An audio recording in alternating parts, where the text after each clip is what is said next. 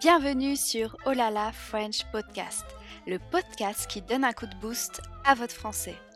Je m'appelle Manon, je suis professeure de français certifiée et chaque semaine je vous donne des astuces, des méthodes, des conseils et surtout l'énergie pour booster votre apprentissage du français et atteindre vos objectifs. Bonjour, j'espère que vous allez bien. On se retrouve aujourd'hui pour que je vous explique le discours rapporté en quelques minutes. C'est parti C'est quoi le discours rapporté ou le discours indirect? Le discours rapporté ou le discours indirect s'utilise pour rapporter des paroles. Il est très utile quand on raconte une histoire ou une expérience vécue avec un autre interlocuteur. Par exemple, je suis avec un ami et cet ami me dit je déménage au Canada. Ça, c'est du discours direct. Plus tard, je vois ma mère et ma mère me demande des nouvelles de mon ami. Et je vais lui dire, il m'a dit qu'il déménageait au Canada. Et ça, c'est le discours indirect. C'est le fait de rapporter des paroles qu'on m'a dites à une autre personne. Comment se construit le discours rapporté ou le discours indirect? Il y a plusieurs façons de rapporter les paroles des personnes en fonction de la nature que la parole nous a dites. Voyons les différentes façons de rapporter les paroles de quelqu'un. Si la personne a exprimé une phrase affirmative comme Il fait beau aujourd'hui, cela donnera, si je répète cette parole à une autre personne, sujet plus verbe introducteur plus que ou Q apostrophe s'il y a une voyelle juste après, et la parole. Par exemple, il a dit qu'il fait beau aujourd'hui. Si la personne a exprimé une phrase interrogative fermée à laquelle on peut répondre uniquement oui ou non, comme est-ce que tu viens au parc, cela donnera au discours indirect sujet plus verbe introducteur plus si ou s apostrophe plus la parole. Il m'a demandé si je viens au parc.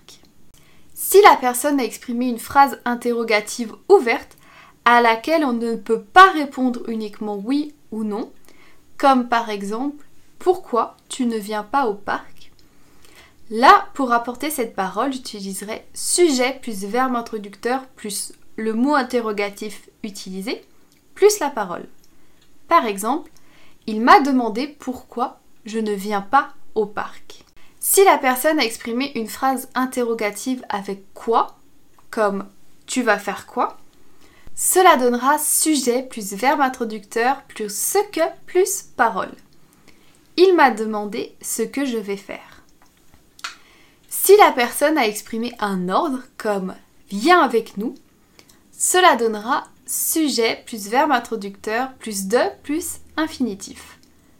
Par exemple, il m'a ordonné de venir avec eux. Ce qui pose le plus souvent problème sur le discours rapporté, c'est la concordance des temps. Voyons ça maintenant. En général, on utilise un verbe introducteur au présent quand on répète les paroles d'une personne qui viennent d'être dites. Par exemple, si au présent quelqu'un dit je travaille dans mon jardin et que je rapporte sa parole, je dirais il dit qu'il travaille dans son jardin. Si vous remarquez bien, les adjectifs possessifs et les pronoms personnels utilisés changent également. Le je au discours direct devient il au discours indirect. Et mon au discours direct devient son au discours indirect. Au futur, si la personne dit je travaillerai dans mon jardin, au discours indirect, cela donnera il dit qu'il travaillera dans son jardin. Et à l'imparfait, si la personne dit je travaillais dans mon jardin, au discours indirect, ça donnerait il dit qu'il travaillait dans son jardin. En général, on utilise un verbe introducteur au passé quand les paroles répétées ont été dites dans le passé. Par exemple, au présent, si quelqu'un m'a dit je travaille dans mon jardin, je vais rapporter sa parole au discours indirect. Il a dit, il disait, il avait dit qu'il travaillait son jardin. Si vous avez remarqué, le verbe introducteur peut être à trois temps différents au passé. Ça évidemment, ça dépendra du contexte de votre phrase, de votre histoire. Si la personne a utilisé l'imparfait, je travaillais dans mon jardin, pour rapporter sa parole, je peux utiliser l'imparfait si l'action était en train de se produire. Il a dit, il disait, il avait dit qu'il travaillait dans son jardin. Ou j'utilise le plus que parfait si l'action était terminée. Il a dit, il disait, il avait dit qu'il avait travaillé dans son jardin. Si la personne utilise le passé composé, j'ai travaillé dans mon jardin.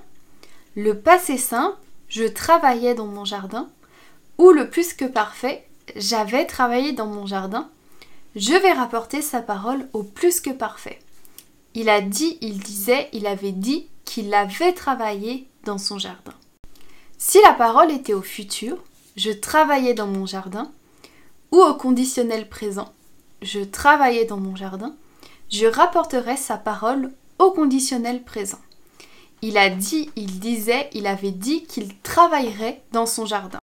Si la parole était au futur antérieur, par exemple, je travaillerai dans mon jardin quand j'aurai fini de tondre la pelouse, je rapporterai sa parole au conditionnel passé.